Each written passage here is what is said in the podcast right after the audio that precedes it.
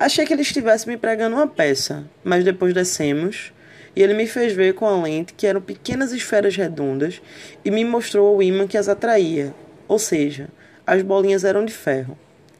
Então me explicou que eram estrelas cadentes que tinham acabado de cair.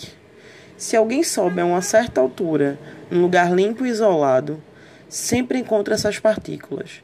Basta que não haja nenhuma inclinação e que a chuva não as leve embora. O senhor não acredita nisso, nem eu acreditei naquele momento. Mas em meu trabalho, frequentemente me vejo em lugares altos como aquele, e depois constatei que a poeira sempre está lá, e quanto mais os anos passam, mais se acumula, de modo que funciona feito um relógio. Ou melhor, como uma daquelas ampulhetas que servem para fazer ovos cozidos. Eu já recolhi um pouco dessa poeira em todas as partes do mundo e conservo tudo numa caixinha. Quero dizer, na casa de minhas tias, porque casa eu não tenho. Se um dia nos encontrarmos em Turim, eu lhe mostro, mas pensando bem, é uma coisa melancólica. Todas aquelas estrelas cadentes que parecem cometas de presépio, alguém olha e pensa num desejo e depois despencam, esfriam e se transformam em bolinhas de ferro de dois décimos.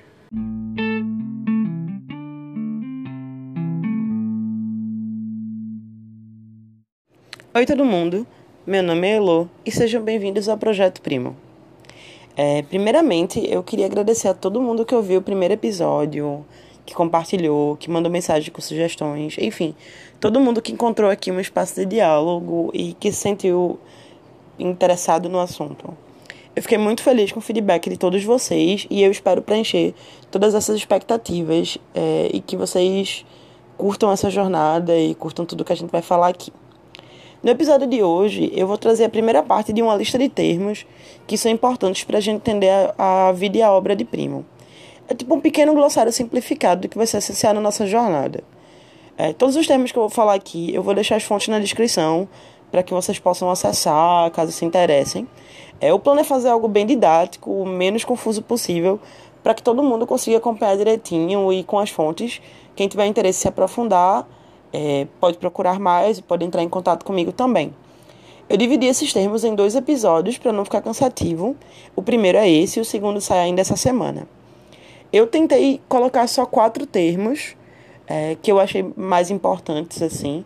Mas óbvio que vão ter outros termos e outros assuntos que a gente vai precisar falar durante a nossa jornada.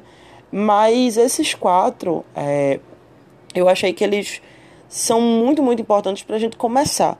Então vão ser dois hoje, dois no próximo episódio. Vamos lá?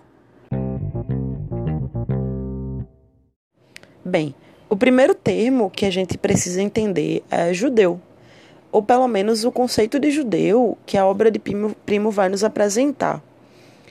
É, essa existia uma dicotomia entre judeus como grupo e judeu como religião. Esse grupo de judeus, é, normalmente, eles viviam isolados do da resto da sociedade. Então, eles ficavam, por exemplo, dentro de guetos, dentro de bairros isolados, onde todas as pessoas faziam parte daquele mesmo grupo e tinham aquela mesma origem. Né? Eles eram da mesma, eram pessoas semelhantes assim, né? Então eles vinham dessa mesma matriz e eles ficavam dentro daquele grupo. E existia o judeu, religião, o judaísmo, religião nem todos os judeus que fazem parte do grupo fazem parte da religião. Essa dicotomia ela passa a existir na Europa depois da Revolução Francesa. No texto do Leonard Marx que eu coloco aqui embaixo, ele diz que a religião ela se tornou um assunto privado na França, uma questão de consciência individual. Então, os judeus se tornaram homens franceses e mulheres francesas de religião judaica, semelhante aos franceses que podem ser católicos romanos ou protestantes esse movimento de integração do judeu como grupo dentro da sociedade francesa, ela se espalha também pelo resto da Europa Ocidental, inclusive na Itália. Antes disso, os italianos, os judeus italianos viviam da mesma maneira, isolados dentro desses guetos, dentro desses subúrbios, nessas regiões onde só existiam eles. É, e com o tempo, eles passam a ocupar espaços dentro das cidades é, e ao mesmo tempo eles se adaptam às tradições da cidade, eles se adaptam às tradições culinárias da cidade, às tradições religiosas, mesmo religiosas da cidade. Né? Então você vai ter o conceito, por exemplo, de uma família judia que se converte ao catolicismo. Eles não deixam de ser judeus por causa de questões étnicas, mas ao mesmo tempo eles resolvem seguir outra religião. Basicamente, o caso de Primo era esse: uma família, famílias judias, tanto de pai quanto de mãe, que ocupam esses espaços dentro da sociedade e passam a se adequar totalmente à sociedade que eles viviam, né? A Turim que eles viviam. É, ele tinha nascido nessa família, tanto étnica quanto religiosa, e apesar disso, eles já eram totalmente adaptados, ao ponto que, na biografia do primo que o Ian Thompson escreve, ele diz que as celebrações religiosas, por exemplo, elas serviam muito mais para reunir a família do que para se conectar com Deus. Na adolescência, é, ele torna-se ateu e ele se mantém dessa maneira durante a vida toda. Então ele se desvincula da questão religiosa, mas não se desvincula da questão étnica, né, do grupo de onde ele nasceu, da origem dele de verdade. E essa questão é essencial para o entendimento da obra dele, porque dentro das leis raciais é, criadas por Mussolini no, na década de 30, ele não deixava de ser judeu nem por um segundo. Então, ele podia não estar conectado religiosamente, mas ele estava conectado etnicamente, logo, ele era judeu. Essas leis raciais, essas restrições, todas ele teve que passar exatamente por isso. É, é importante também deixar claro que essas questões, dessas dicotomias e dessas maneiras de você fazer parte da sociedade, elas não eram iguais no Oriente, na Europa Oriental, por exemplo, em países como a Rússia. Então, na Rússia você vai ter uma experiência totalmente diferente. E essas experiências elas ficam bem claras dentro da própria obra de Primo, a partir do contato que ele tem com judeus de outras regiões. E com o tempo a gente vai perceber tudo isso. O próximo termo que é super importante para a gente é Piemonte. Aparentemente, Piemonte é o nome de um remédio sério, vocês podem jogar no Google, mas a gente não vai falar do remédio, obviamente. Piemonte é uma região no norte da Itália e cuja capital, Turim, ou Torino, né, que é o nome italiano, é a cidade onde Primo nasceu. Para quem entende de futebol, pelo menos minimamente, Turim é a cidade dos dois dos mais famosos times da Itália, a Juventus e o Torino. Também é a cidade da Fiat e da Alfa Romeo, da editora Einaudi, responsável pela publicação de autores como Italo Calvino, Natalia Ginsburg, Cesare Pavese e o próprio primo, obviamente. E da Olivetti, lembra da máquina de escrever? Pronto, tudo isso vem da região do Piemonte.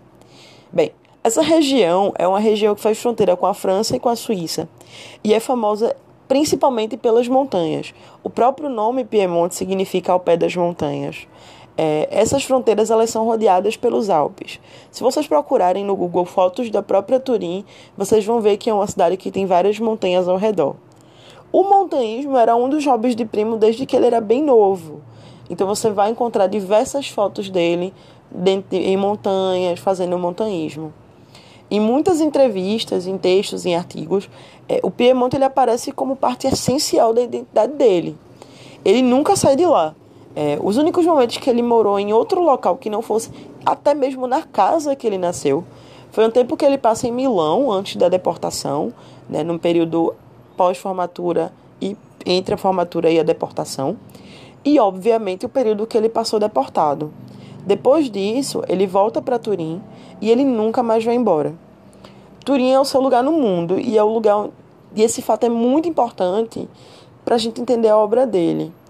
É, em algumas entrevistas é, ele fala que, é, por exemplo, perguntam para ele sobre as questões da terra mãe, né, da terra raiz dos judeus e tal.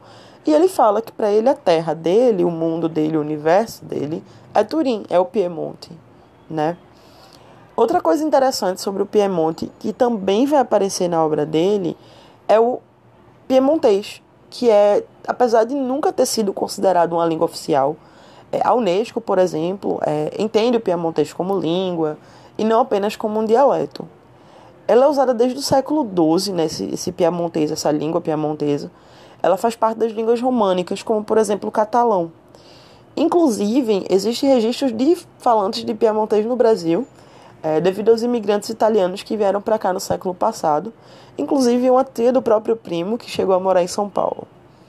Em certos textos, em especial os que falam da família e os que falam da história da religião, o primo vai se voltar para o piemontês, ele vai falar do piemontês, vai trazer algumas palavras do piemontês e vai acabar sendo muito importante para a gente entender como esse espaço, né, como esse local faz parte da identidade dele. Bem, gente, essa é a primeira parte do nosso glossário.